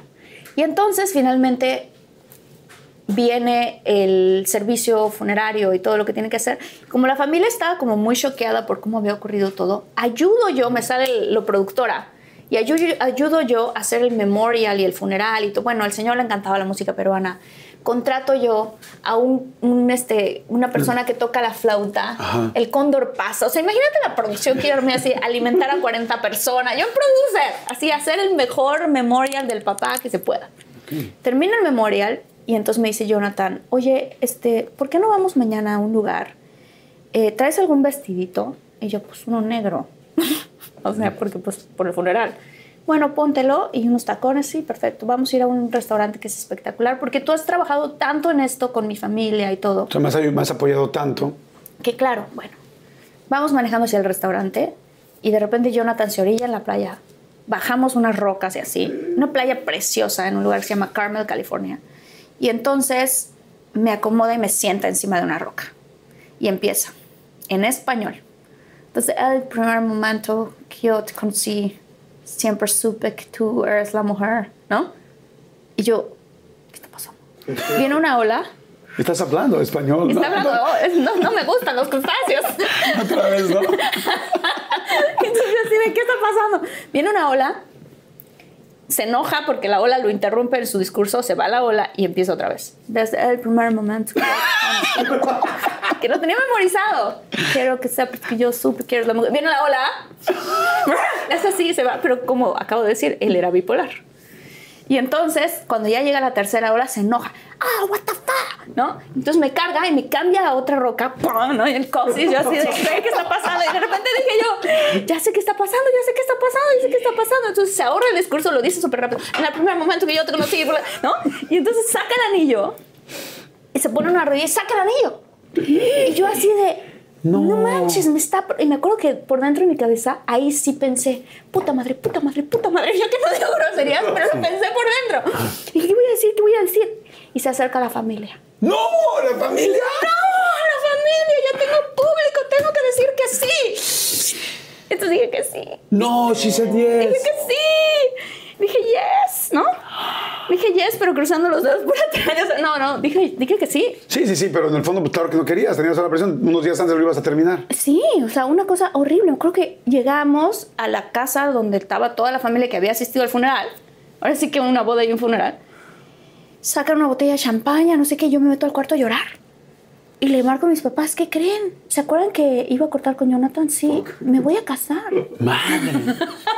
Y mi mamá, ¿qué? Pero si es como medio bipolar. Y yo ya sé, pero es que no supe qué hacer. Estuvimos comprometidos tres meses, porque cada vez que yo lo quería cortar, me decía, no puedes cortarme, mi papá se murió. Sí, es que, no, digo, no es mala onda, pero la gente que es así toma eso como pretexto y manipula muchísimo. Claro, claro. Ahora, también la verdad, digo, ahorita lo estamos contando como comedia, pero, pero yo sí tengo un corazón muy grande y yo decía, no, es que, ¿cómo crees? ¿Cómo cortas a alguien cuando se la acaba ¿En algún momento de esos tres meses trataste de, bueno, igual y sí? Sí, claro. Sí, hablé con él porque su humor se empeoró y él me decía, no, no, no, es que mi- yo no soy así realmente, es porque se murió mi papá, pero no, sí era así. Pero también es entendible, ¿no? Claro. Y finalmente cortamos en Nueva York con una historia también súper chistosa, pero bueno, finalmente cortamos andando en bicicleta. Ok. Tuve las agallas de cortarlo en Central Park, yo en una bici, él en otra. Ah, pues está perfecto, ya cada quien se va para un lado. Te lo ¿no? juro que eso pasó. No. Así tal. Así, oye, ¿qué crees? ¿Ya no, quieres ser tu novia? No, Chinga, no, íbamos peleando que porque él no había organizado nada del viaje, que todo lo había organizado mi hermana y que él tenía cosas que hacer en Nueva York también. Le dije, ¿qué quieres hacer? No sé. Y yo, ¿no sabes? ¿No? Bueno, quiero ir a Central Park y a rentar unas bicis. Perfecto. Entonces íbamos así y él quería ir para un lado, yo quería ir para el otro. Y de repente fue así de, por favor, ya, o sea, estoy bien cansada, regresemos al hotel. Nos podemos orillar tantito, quiero parar. No. Y entonces empezó la discusión y yo, estoy cansada, quiero parar, que no, que no, es que, ¿sabes qué? Quiero hablar contigo. No, pero es que no. Mira, quería que paráramos para que pudiéramos hablar, pero ya que no paramos, te lo voy a decir entonces andando en bici porque no me dejas. ¿Qué? Quiero, este, aquí se acabó. ¿Qué? ¿Me estás cortando andando en bici? Sí, te estoy cortando andando en bici. Te vas a arrepentir, me decía. No, no sé qué. bla. Discusión, discusión y ya agarré mi camino a la derecha y sopas, que me pierdo en Nueva York entre los taxis y así tratando de llegar. ¿Y a- nunca se volvieron a ver? No, sí, obviamente esa noche. Pero yo ya no. Sí, o sea, ya a partir de ahí ya fue real. ahí ya fue ya, sí. ¿no? Wow. Y bueno, te casas con Corey, eh, feliz, contenta, enamorada, él es actor, hacen eh, colaboraciones juntos, la película de Tres Idiotas la hacen Idiotas la juntos. No manches Frida, no, cásese quien pueda, no. Todos caen, la escribimos juntos. Muy padre. Ay, qué buena la de Todos Caen. Todos caen es buenísimo. Sí, me encanta. Buenísima, buenísima. Sí, no, muy padre. La verdad, muy, muy bien. Hiciste una boda muy linda, ¿no? Como- Muy chiquita, o sea, como súper chiquita. Nada más éramos prácticamente nosotros y poquitos amigos y ya. Este. Y fue, o sea, fue súper fuerte porque pues nunca me imaginé que me iba a casar y que me iba a divorciar. O sea, Nadie se casa para divorciarse. Además es tu, pues es tu único matrimonio que has Sí. tenido. Sí, gracias O sea, tienes a Dios. un matrimonio. Sí. ¿Cuánto tiempo estuvieron juntos? Un año y medio máximo. no, no tanto. Antes de casarse. No, antes de casarnos, o sea, en completo todo, en total, estuvimos siete años juntos. Ajá, sí, eso fue mucho tiempo. Sí. ¿Te dolió tomar, tener que tomar la decisión? Ah, horrible, horrible, porque además, justo lo que acabas de decir, o sea, la familia que tenemos y aparte la familia, este, como de la familia, ¿sabes? O sea, como de, soy la primera nieta, la primera hija, la primera, la más grande de todos mis primos y de repente fue así de, no manches, el ejemplo que voy a dar. O sea, qué fuerte. Yo me culpé a mí misma mucho porque la realidad es que Cory es una gran persona y me casé con mi mejor amigo, pero muchas cosas que tienen que ver con valores muy básicos de cómo criar a los hijos, de ese tipo de cosas, no coincidimos. Y yo me vine a enterar hasta la luna de miel. En la luna de miel fue cuando empezaron todas estas conversaciones y fue así de, a ver, espérame, ¿qué? ¿Cómo? ¿Quieres criar a los hijos así, pero yo los quiero criar así? ¿Qué- Y de repente fue así de, ¿qué pasó? O sea, ¿qué pasó? No, pues es que siento que también es mi responsabilidad, ¿no? O sea, como que a todas las personas que digo yo que se van a casar, tengan estas conversaciones con su pareja. Sí. Súper importante, pero aunque crean que son conversaciones difíciles, desde política hasta de verdad cómo criar a los hijos. ¿En qué religión? ¿Qué pasaría si? ¿Qué pasaría si no puedo tener hijos y lo descubrimos ya que nos casamos? ¿Qué pasaría? O sea, como todas estas conversaciones que son súper rudas, hay que tenerlas antes de casarse, porque si no, te casas y te pasa lo que a mí Claro. que de repente fue así de no coincidimos. O sea, no coincidimos en estilo de vida y en sobre todo en ciertos valores. En muchos sí, pero en otros que para mí eran muy Sí, importantes, esenciales, ajá. muy esenciales, no coincidimos y de repente fue así de ¿y ahora qué vamos a hacer? O sea, ya nos casamos y yo dije ¿y ahora? Entonces por mucho tiempo yo me culpé muchísimo. Porque te entra un rollo de, a ver, toda la vida he hecho películas de amor donde el objetivo es llegar a que se casan y vivieron felices para siempre. Y todas estas historias que yo cuento en el cine y así son historias de amor. Y en mi vida personal me fue de la fregada en el amor. A todavía hasta hace poco. Es así de, ¿es en serio? ¿Qué me pasa? Y yo soy una persona muy responsable, entonces digo, a ver, ¿qué parte de todo esto es mi responsabilidad? Pero un divorcio, me sentía Jordi, después del divorcio me sentía con una vergüenza, la más fea. Salía así, me acuerdo que cuando empecé a querer salir a conocer a alguien, tuve un momento típico de película que se me iba acercando un chavo y yo así de, ay, ahí viene uno, y pum, me pasó y- así el hombro y se fue a conocer a alguien y yo así de, "Ah, ¿qué está pasando? Te lo juro. Pero todo es por dentro, ¿cómo te sientes por dentro? Claro, sí, es como te sientes por dentro y, lo que estás vibrando. Sí. Eh, eh, ¿Vivían juntos aquí en Los Ángeles? Sí, o sea, nos casamos, regresamos de la luna de miel, tuvimos problemas en la luna de miel. Y después de eso me fui a vivir a Vancouver porque hice la serie de Alto Carbon. Él vino conmigo e intentamos de cierta manera como pues, ver qué podíamos hacer para ajustarnos, pero no se pudo. Regresamos de allá y como a los tres meses fue así de, nos tenemos que separar.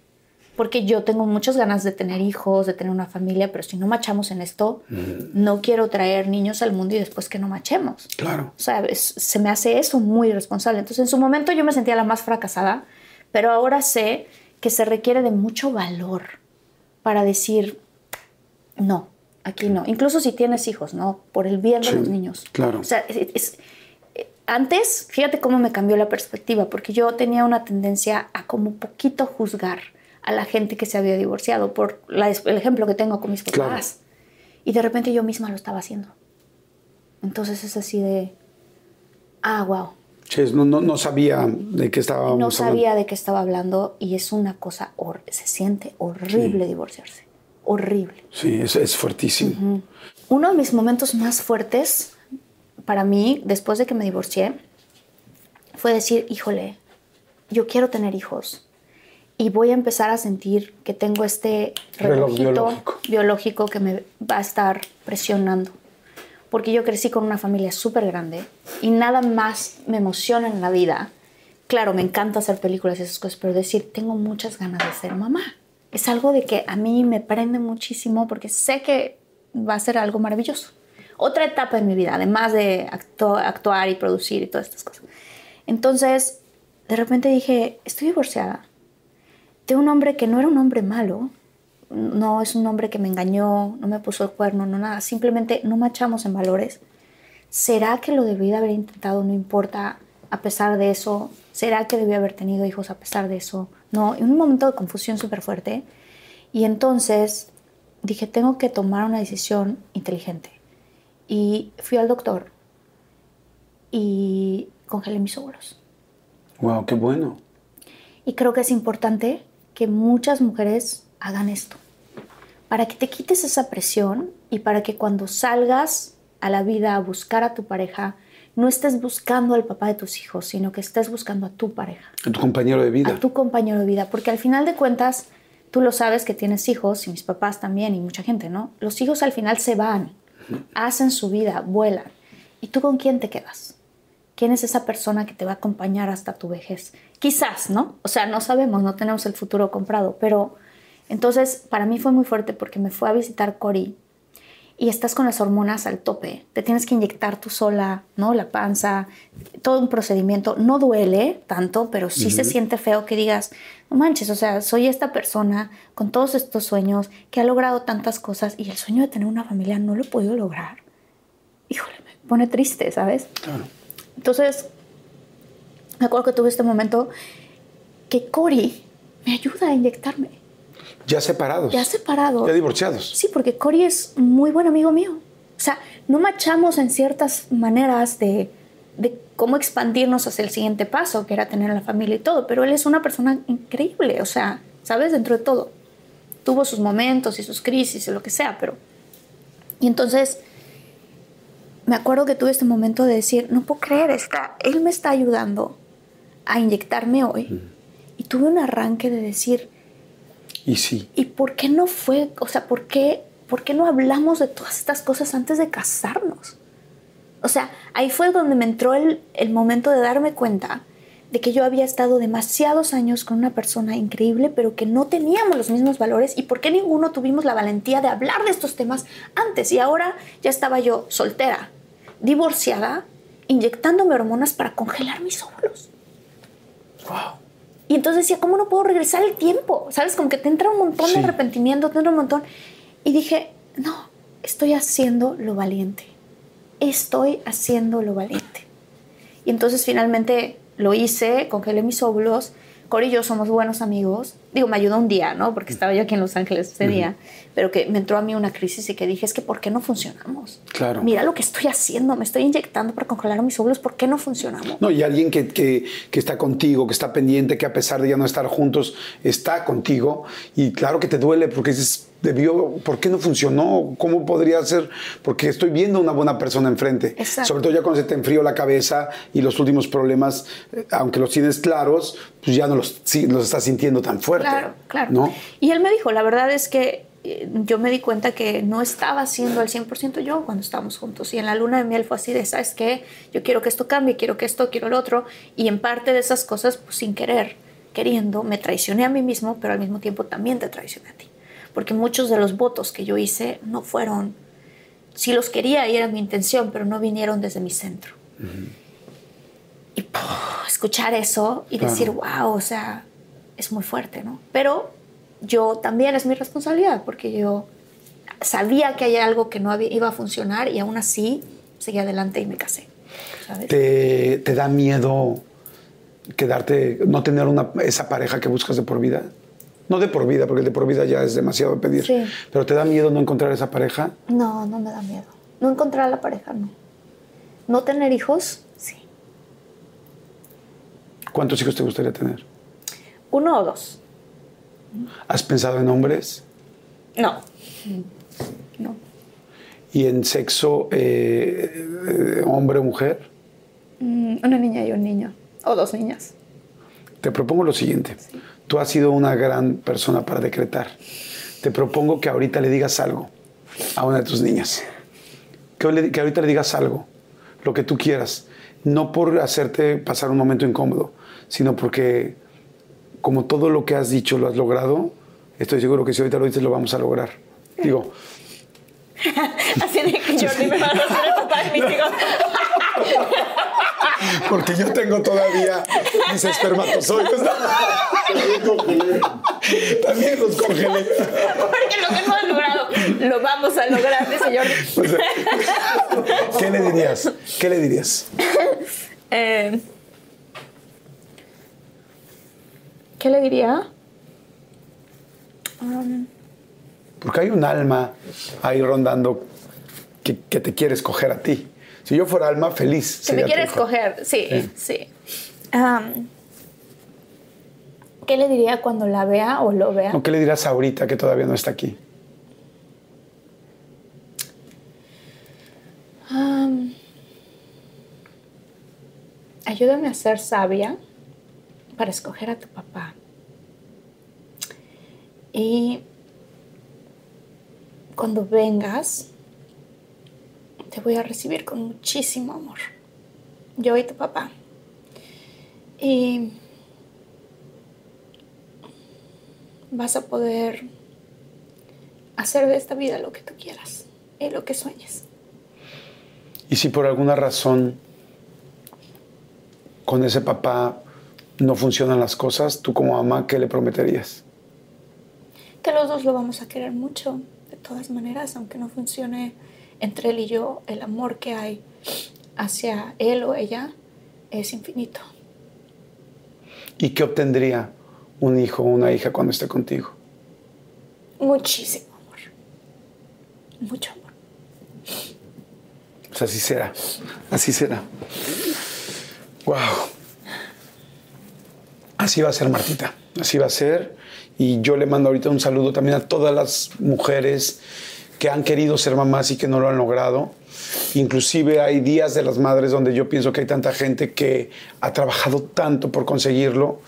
De repente hay personas que tienen un hijo a veces sin planearlo, inclusive sin desearlo, y otras personas que lo han deseado toda la vida y no lo tienen, pero yo siento que, que la vida tiene un porqué, sin embargo eso no quita el dolor. Así es que les mando un gran Sí. beso a todas las mujeres que, que no han podido ser mamás y espero Que lo intentan y que no han podido, Sí.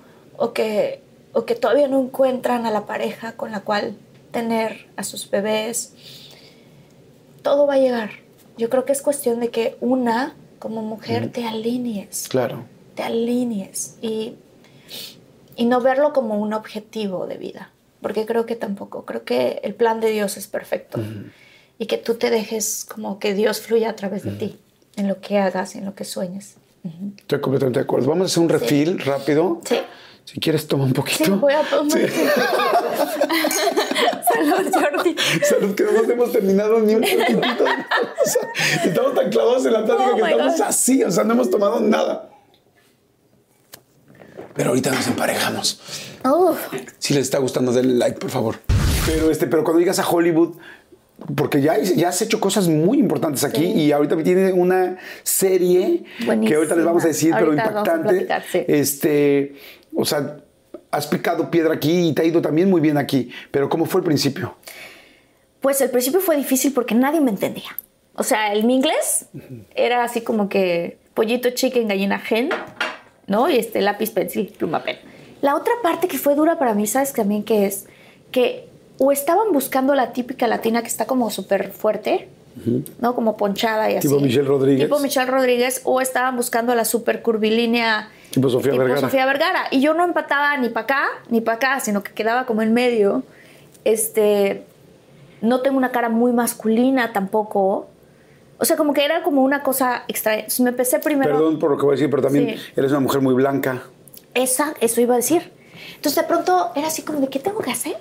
Me tengo que meter a las camas de bronceado, me tengo que ver más oscurita, me tengo, o sea, porque aunque Sí, pareciera morena que no, claro, ¿no? Sí, aunque pareciera que no, Hollywood tiene como sus clichés. Es Sí, entonces el latino es moreno. El latino, entonces, y yo venía aquí y me decían, no, es que eres de Colombia, o es que eres de España. Y yo, no, soy mexicana. O sea, en México tenemos una gran variedad de Sí. gente. ¿Cómo es posible que crean, que, que no crean que soy mexicana, no? Y entonces caí como en esa parte de, ah, me tengo que broncear. Este, y me empecé a meter a las camas de bronceado. Y entonces empecé a sufrir mucho con la cuestión del... ¿De la piel? Del, del no, del, del diálogo. Ah. Y entre el diálogo y la cama de bronceado y que tienes un acento y que no, o sea, estuve a punto de tirar la toalla. Un momento que dije, no, creo que me voy a regresar, porque no puede ser. Y me acordé de la historia de Danny DeVito. Ah, no la sé. Danny DeVito es un actor que durante mucho tiempo, pues es un actor que decía, yo soy chaparro, calvo, tengo una voz horrible y gordo. Y siempre lo rechazaban por esos motivos. Y entonces empezó a despertar y a verse al espejo y decir, allá afuera quieren a un chaparro, gordo, calvo con esta voz. Y lo empezó a repetir como mantra. Y de repente un día llegó a una oficina de casting, lo escucharon hablar y dijeron, ven, ¿a qué vienes a audicionar a este proyecto? No, vienes a audicionar a este otro, porque estamos buscando a alguien exactamente como tú. Entonces yo empecé a pensar en eso, me acordé y dije, no me puedo regresar a México. No, pero ya se me van a acabar mis ahorros, no me importa.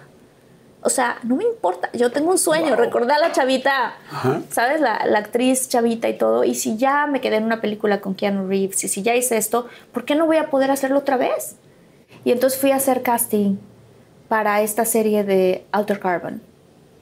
Y cuando me quedé, me dijo la productora de la serie Lita y el actor, que es uno de mis grandes amigos, Joel se llama, me dijeron, fíjate que no pudo haber sido nadie más, porque el personaje requería de una vulnerabilidad que tú tienes, pero también de unas agallas que tienes, porque mi personaje se enoja y cuando se enoja, se enoja, pero cuando sufre, también sufre. Entonces, tú tienes un rango así, y eso es lo que requerías para, tu, para el personaje. Y entonces me quedo en esta serie que fue espectacular. No, bueno, ahorita la voy a ver. Acabando esto, la voy a ver. Está muy buena. La serie este, le fue súper bien, estuvo muy padre. La primera temporada a la gente le encantó. La segunda temporada fue todo un cast diferente porque así estaba planeada la serie. Pero para mí fue como un, wow, estoy en las grandes ligas. Los directores de, de Game of Thrones, de House of Cards, de Homeland, de todas estas series que Stranger Things, ¿no? Que yo decía, wow, estos directores están haciendo series mm, espectaculares. Qué padre. Están aquí. y yo aquí estoy, una mexicana que fruta vendía. en Tabasco. Ciruela chabacana. Sí. Oye, qué padre, qué increíble. La verdad, felicidades. Y ahora viene un proyecto de una serie que, que vas a actuar con una actriz que siempre quisiste y que también lo decretaste. Ay, lo decreté, Diosito, gracias. Este, cuando estaba en ese mes que estaba yendo a la universidad sin entrar a las clases, este en mi libreta, en la parte de atrás de mi libreta, para que nadie se diera cuenta que no estaba entrando a las clases, yo empecé a escribir ciertos decretos. Como si fuera una plana, así tal cual escribía, hago una película con Keanu Reeves, hago una película con Keanu Reeves. Y de repente empecé a escribir, hago un proyecto con Susan Sarandon, hago un proyecto con Susan Sarandon. Por ahí tendrá mi mamá la, la libreta. Em, y este proyecto es con Susan Sarandon. ¡Wow! Está padrísimo. Está padrísimo. Es una serie que se llama Monarch, que es de Fox que es Prime Time de Fox, un poco como una combinación entre Empire y Nashville, que son estas series que han durado mucho de country music y mi personaje está increíble. Increíble, increíble. Tuve la lectura de guion hace dos días por Zoom y le tomé un screenshot al, ya sabes, al Zoom porque decía, no puede ser, o sea, aquí está Susan Sarandon. ¡Wow! O sea, fue así de wow, Diosito, gracias. ¡Qué increíble! Gracias, sí. Oye, y regresando un poco a la vida personal, bueno, entonces este, pasa todo ese asunto, todo lo que hemos platicado, y yo cuando estamos a la mitad del podcast, tú conoces a un chico neoyorquino, bueno, no sé si es neoyorquino, pero que vivía en Nueva York, a David. Sí. Y, este, y empiezas una relación muy emocionada y y muy feliz. Me acuerdo que estabas muy contenta. Inclusive tú y yo grabábamos el podcast, tú estabas en Los Ángeles. Sí. Y de repente, ay, Jordi, conocí a David, tal, estoy feliz, tal, tal, es productor de teatro, importantísimo, un cuate extremadamente talentoso. Sí. Este, eh, que, que, también, bueno, por Zoom tuve la oportunidad de conocer. Sí. Y, este, y todo muy feliz. Y de repente ya en dos semanas o tres semanas me estás diciendo, es que me voy a vivir a Nueva York. Y yo ¿Cómo? Ah, no, porque un día vi así el fondo raro y digo, ¿dónde estás? En Nueva York. Ah, sí, es que fue la pandemia, te quedaste ahí un buen rato. y luego ya cuando otra vez digo, ay, ¿regresaste por la pandemia? No, ya voy a vivir, ya aquí. Voy a vivir aquí. Cuéntame. Ay, es súper fuerte. Em, consejo que debería dar a todas las personas, no te mudes por tu pareja. Creo que no conviene hacer una cosa así. Como mujer, siento que no. No dejes tu vida, tus sueños y tus cosas porque te enamoras de un hombre y dejas todo y vas con ese hombre. No. Creo que yo tuve tanta culpa por mi divorcio Y luego tomé todo eso como una responsabilidad muy grande de, no, la siguiente vez tengo que escoger muy bien. Y la siguiente vez voy a echarle 200% a la relación. No importa lo que pase, el amor Nos va a vale la salvar. pena. El amor nos va a salvar. El famoso All You Need Is love. is love. No, it's not all you need. No es lo It's único. not all you need. No es lo único que necesitas. Este, y me fui, me fui a Nueva York. Él tiene dos hijas, este, increíbles, sus niñas. Y fue toda una aventura porque dije, wow, o sea, yo que tengo muchas ganas de echarle muchas ganas, pues además viene con un hombre que viene con dos hijas. Y yo soy súper familiar y soy súper niñera. Entonces me tomé el papel súper en serio, o sea, completamente en serio y le eché todas las ganas a esa relación. Creo que nunca había puesto tanto en una relación como, como en esa. Y desafortunadamente no puedo contar mucho ahorita de, de lo que ocurrió, pero tuve que salir corriendo de ahí y fue muy fuerte. Y entonces regresé a Los Ángeles súper deprimida. O sea, más deprimida que nunca. Y otra vez con este mismo tema de cómo es posible que Marta, que hace películas de amor, está tan mal en el amor, ¿no? O sea, ¿cómo es posible? ¿Qué hay? ¿Qué, qué tengo? O sea, ¿qué me pasa a mí? Y eso me llevó a un viaje muy bonito, personal, con mi terapeuta y a darme cuenta de muchas cosas que voy a estar compartiendo en, en Infinitos, en el canal, El canal de YouTube, ajá. Ajá. Que creo que es súper importante que, que compartirlo, porque creo que hay muchas mujeres y muchos hombres también allá afuera que tenemos ciertos patrones y que como que sin querer eh, salimos con el mismo tipo de persona. Lo que cambian luego son las caras. ¿Cómo es cuando regresas de Nueva York? Yo me acuerdo que un día estábamos grabando el podcast y de repente me dices, estoy en Los Ángeles. Y yo le dije, ¿cómo? Sí, ya vienen mis cosas para acá. Sí. ¿Cómo fue? ¿Cómo saliste? Digo, no me platiques qué pasó en la situación porque Sí. ya lo platicarás más adelante, pero ¿cómo, ¿qué pasa con Marta cuando sale de Nueva York? ¿Cómo sale y cómo llega a Los Ángeles y qué pasa en Los Ángeles? Salgo, yo gracias a Dios a mi terapeuta, este, o sea, salí de Nueva York con más fuerza de la que pudiera haber salido. Si hubiera estado sin, sin ir a terapia, hubiera probablemente salido más desgarrada que nunca. Pero sí llegué para acá diciendo, wow, o sea, otra vez fallé. Esta cosa que soy muy dura conmigo misma, Sí, ¿sabes? sí. Chin, otra vez fracasé. Esto de pensar, fallé, fracasé, creí y no vi, ¿no? O sea, pensaba que la persona era de una manera, pero realmente no era así. Ese tipo de cosas. Entonces yo me culpo mucho a mí misma. Tengo que hacer trabajo personal, trabajo con mi terapeuta y decir, ¿quién soy yo? ¿Quién soy yo cuando no soy la actriz?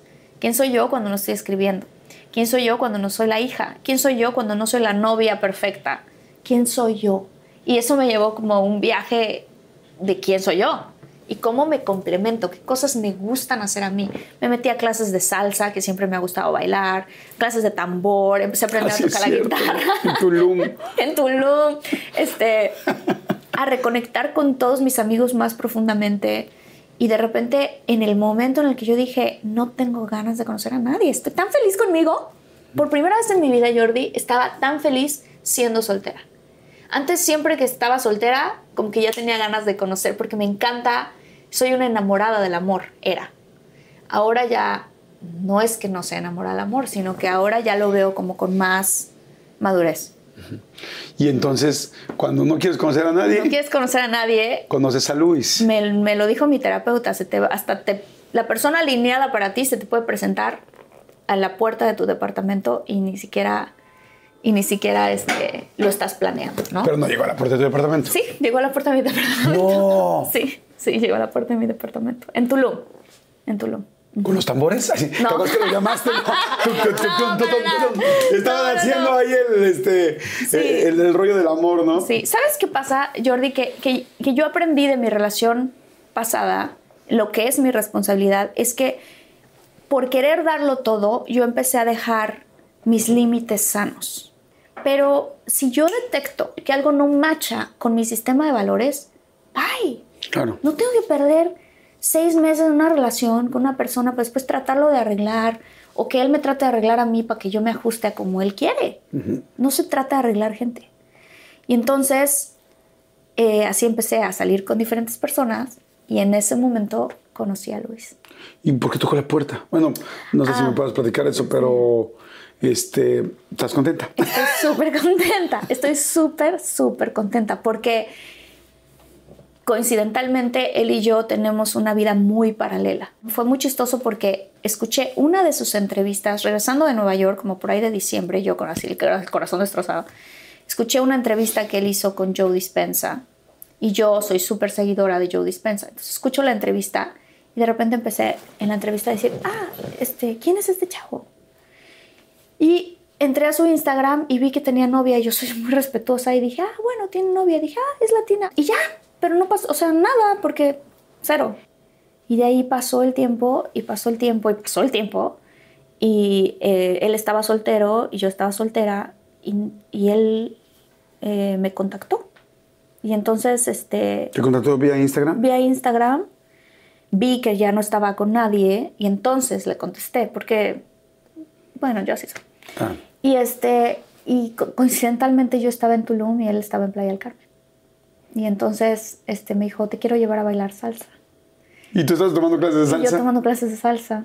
Y entonces se presenta literal a la puerta de mi departamento. ¡Wow! Sí. Pues te deseo toda la suerte, que te vaya increíble, que, que estés increíble con él, Sí. que las cosas salgan muy bien y que, pero más allá que con él, contigo. No habías dicho que ya era tu novio, ¿verdad? O sea, ¿no lo Eh, habías confirmado o sí? No, no lo había confirmado. Pero sí es, ¿no? Sí, sí es. Pues salud, Sí, ¿no? gracias. Qué bueno. Sí, salud. Qué bueno, qué bueno, me da mucho gusto. Sí, estamos súper contentos. Mm, Qué bueno. Oye, pues yo te quiero agradecer toda la plática. Eh, si, si ya te conocía, bueno, ahora te conozco más. Sí. cosa que me da mucho gusto. Sí. Felicitarte por todo lo que viene.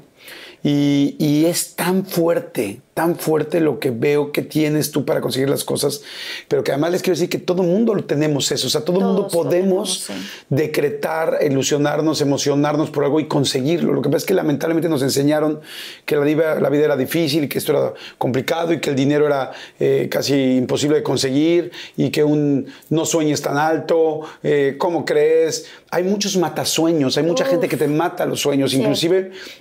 Perdón que lo diga, pero hasta en la propia familia. A ¿no? veces, Pau, pasa O sea, mucho más seguido de lo que uno Ajá, cree. entonces hay que creer realmente. Yo tenía muchas ganas de platicar con Marta para que se den cuenta lo que una persona puede creer y conseguir y buscar y encontrar.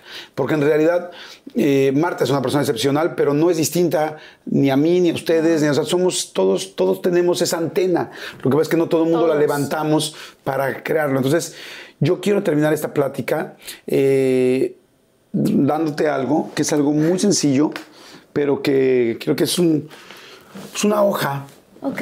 que es como, pues prácticamente como un, no un certificado, sino más bien como una petición, una hoja de peticiones. Dice, al día de hoy, Marta Gareda ha decretado, por decirte algo, conoció a Yori en la universidad, Sí. en ese momento dijo ser actriz, ¿qué ha logrado hoy?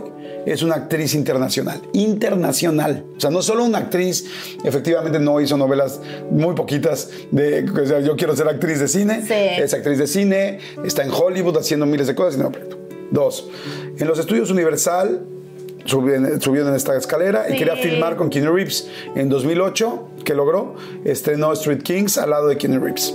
Sí. Tercero, desde muy chica en su libreta escribía quiero trabajar con Susan Sarandon. Sí. ¿Qué ha logrado? Está a punto de trabajar con Susan Sarandon en, Mon- en Monarch en, este, en esta serie. Sí, en esta serie sí. Y nada más por lo pronto, Sí. en este documento, Ok. te quise dejar dos espacios libres para que me los llenes ahorita. Ok, perfecto. Con lo que tú quieras, lo Ok. que más grande que tú quieras, porque Sí. pues, todo lo que has soñado es grande y todo lo vas a conseguir, todo lo has conseguido, bueno, no sé si todo, pero si no los demás están en vías. Entonces quiero que apuntes cuáles son las otras dos cosas próximas que vas a conseguir. Luego te hago otra hoja, porque como Ok. eres muy chingona, sé que vas a tener muchas líneas, pero quiero que me escribas tus otras dos líneas Ok. y lo vamos a firmar los dos Ok. y luego lo vamos a ir, fíjate, lo vamos a ir a disfrutar los dos y a qué celebrar padre, los qué dos. padre, qué padre, qué ¿Ok? padre. Ok. Entonces, Voy a decretar que quiero escribir un libro. ok. Quiero escribir un libro. Además tienes muchísimo, tienes todo para hacerlo. Tengo muchas ganas de escribir un libro. Ok. Te Este. voy a quitar este ¿escribo aquí. aquí? Sí. Descríbelo además como tú lo escribes. Como lo escribo yo Ajá. normalmente Sí. es agradezco que escribo y publico Y tengo éxito. primer libro y es un éxito. Perfecto. ¿Y cuál es el siguiente? El siguiente, uff, el siguiente creo que es a nivel personal. Este. Híjole, no sé si ponerlo o no ponerlo. Claro, ponlo porque lo vas a conseguir. Que estoy, que estoy. Claro, claro, claro. Agradezco. No lo dudes ni un milímetro, ni un, ni un segundo. que estoy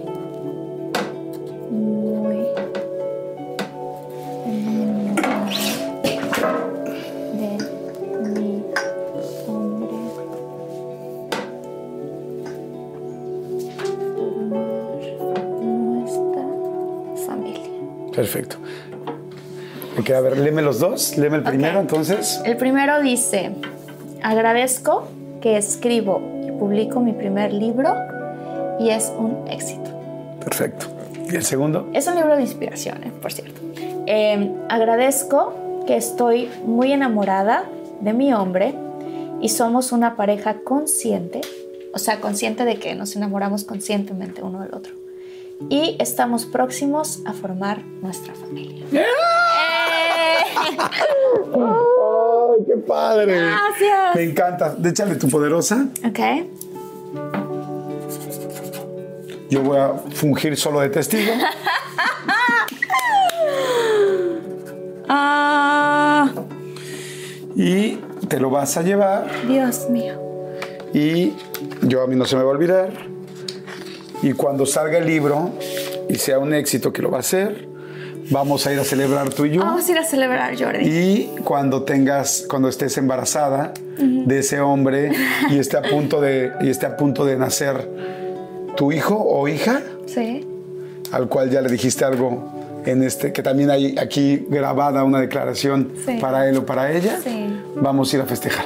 Vamos a ir a festejar. Gracias. Ay, Ay, te quiero mucho. yo también te adoro. Gracias. Te adoro con todo mi corazón. Fíjate lo que voy a hacer, de hecho. En ¿Podemos este viaje- hacer aquí? ¿Podemos gritarle al pasado? Sí, ¿Sí? grítale. ¿Qué le vamos a gritar? a la niña que fue a tu conferencia, Ajá, que sí Ajá. se puede. ajá. Y que no solamente este, voy a hacer películas, sino que además tú y yo vamos a ser amigos. ¿Va? Claro. O sea, estamos gritándole al pasado. Ok. Ok. Empieza tú. Pero decimos sí se puede juntos, ¿va? Sí. Una, dos, tres. ¡Sí, se puede! Martita, no solamente vas a ser actriz y vas a hacer películas y vas a llegar al programa de Jordi, sino que además vamos a ser muy buenos amigos. Jordi, Jordi, vas a ser muy amigo de Marta, de esa niña que se acercó, que es talentosísima, va a ser muy amigo, van a ser socios, les va a ir increíblemente bien, van a ganar un Emmy o un Oscar juntos ¡Sí! y además vas a ser padrino de uno de sus hijos. ¡Ay, qué padre, Jordi! Oh, te quiero mucho, mucho, mucho, mucho. Muchas gracias. Ay, no, gracias a ti, gracias por todo, gracias por tu amistad, gracias por tu plática, gracias, gracias por por todo. tu amistad también. No. No manches, me hiciste llorar. Oigan, muchas gracias a ustedes, que la pasen increíble. Espero que esta plática les haya inspirado tanto como nos inspiró a nosotros dos.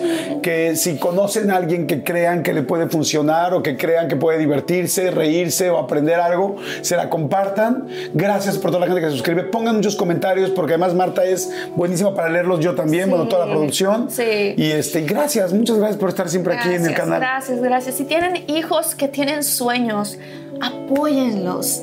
Si, si eres una mujer que eres muy emprendedora, pero todavía no has encontrado tu pareja, congela tus óvulos. Jamás te vas a arrepentir de hacerlo.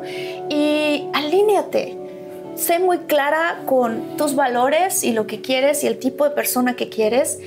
Y deja ir. Deja ir las expectativas y sal al mundo y disfrútate y va a llegar un hombre para ti. Y sobre todo, apégate a tus valores, a tu familia, a tus amistades.